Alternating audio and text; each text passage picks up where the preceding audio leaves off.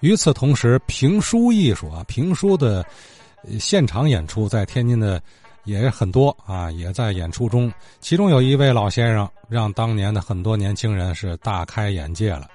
哎，原来现场的咱们天津卫的老先生说评书是这么大的魅力。这些年轻的观众里呢，就包含着文艺广播的小四老师啊。后来小四还因此拜了师，进了评书门了。让他着了迷的这位老师傅啊，谁呢？就是刘立福先生。咱下面听小四回忆他的老恩师啊，刘立福先生的一些点滴故事。呃，刘立福先生呢，是咱们天津陈派评书的第三代的传承人。他的父亲叫刘建英，刘建英呢本身就是陈世和陈老的高族。我们这个门户啊，排这个建立工业。也就是陈世和先生的徒弟都排这个健康的健，下边呢是就是站立的立，我们这一代呢是排这个成功的功，我们再下一代呢排这个事业的业，是这么样的一个排字。呃，陈先生是北京人，他是上世纪的二十年代后期来到天津说书，跟着就红了，在电台上，在园子里头。他本身老先生最早是说明英烈，后来到天津呢，这主要是说聊斋。因为他的这个生活的阅历啊，比一般的艺人要丰富的很多。在北京的时候，可以说是上到王公大臣，下到贩夫走卒，这些个市井当中的形形色色的人物，陈老都是看在眼里，存在了心里。再加上陈世和先生好京剧。在上世纪的三十年代，天津兴这个反串戏的时候，陈世和和很多的女演员合作过《苏三起解》，陈老演《重公道》，陈老就把那个北京的最原始的《聊斋》怎么说呢？就拿本《聊斋》上台，先念一段原文或者背诵一段原文，接着就解释，就现在我们听的古文课差不多，就是最早说《聊斋》就这么说。陈世和先生把这《聊斋》就这样的，呃，文白相间的这样的形式呢，就变成了现身说法。什么叫现身说法？我说张三，我就是张三；我说李四，就是李四。胭脂判里是吧？胭脂、奥秋顺、吴南岱，什么这些个呃，公王氏这些人物，他你一看哦。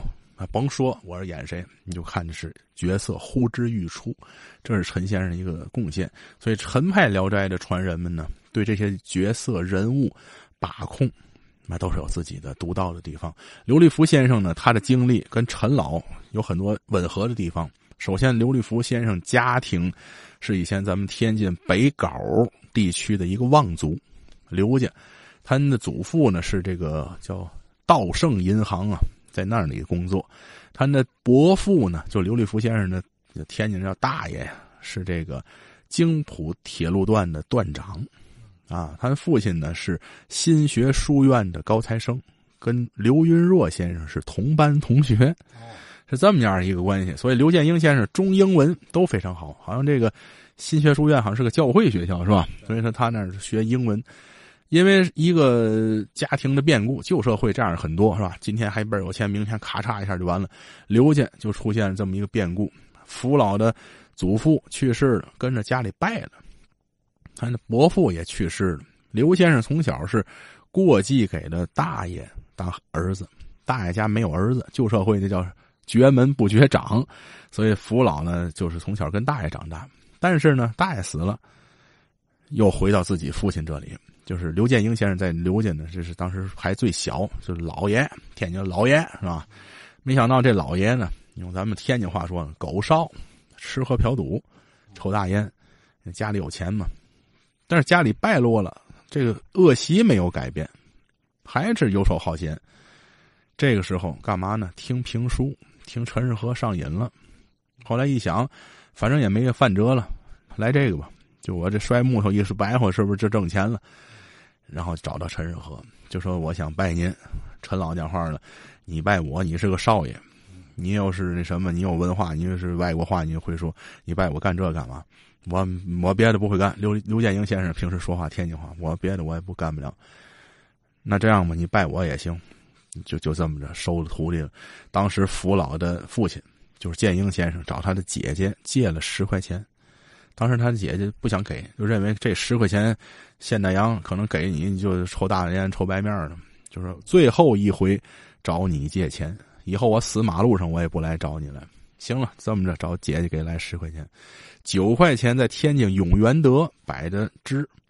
永元德知道现在没了，以前南市是吧？永元德，陈世和先生爱去永元德，因为他们都是北京人。永元德摆支正式成为陈世和的徒弟，就是上世纪的三十年代的末期。然后呢，刘建英先生给了字儿了，建英跟着就能演了，出马鸟事就火了。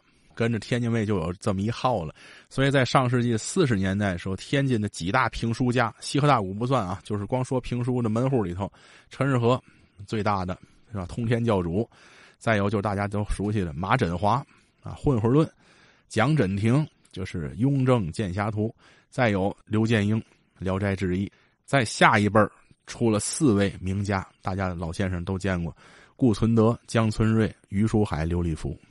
这老几位呢，一直活跃到上世纪的八十年代，因为江先生、顾先生岁数很大，呃，于书海先生八八年去世啊，这个江先生活到了将近九十岁，但是后来他也不说书了。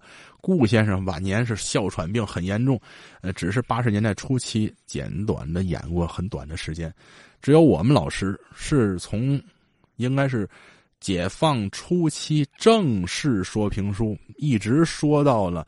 二零一三年，八十九岁的时候还在舞台上说书，最后一次说是在天津大礼堂，马志明老师演《乌盆记》，刘立福老师前面说了一段《乌盆记》，那算最后一次登台。然后最后一次录音呢，是我们请到电台来，呃，录了一个小段没录完，回去他就生病了。生病之后过了一年，他就去世了。所以说呢，老先生这一生没有离开舞台，所以我们这一代八零后。才有幸能看到剧场当中的刘立福先生的风采。沾沾青天不可欺，未从己欲以先知。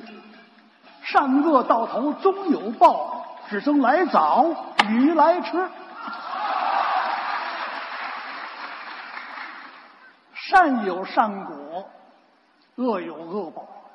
不是不报，时候不到。今天晚上这出大戏《西冤报》又叫《乌盆记》，这个故事出在报案上。想当年，北京有一位说评书的老先生，专说包公案，叫王杰奎。他有个外号叫“净街王”。那就说他这一开书，街上没人了，都进书场去了。他就这么大魅力。那么我呢，斗胆了。今天别开生面，我说说这段包公案，不见得说的好，希望大家您多指正，多批评。这个这个包公啊，姓包。名整字袭人，他初次为官，放任了就是那个地方。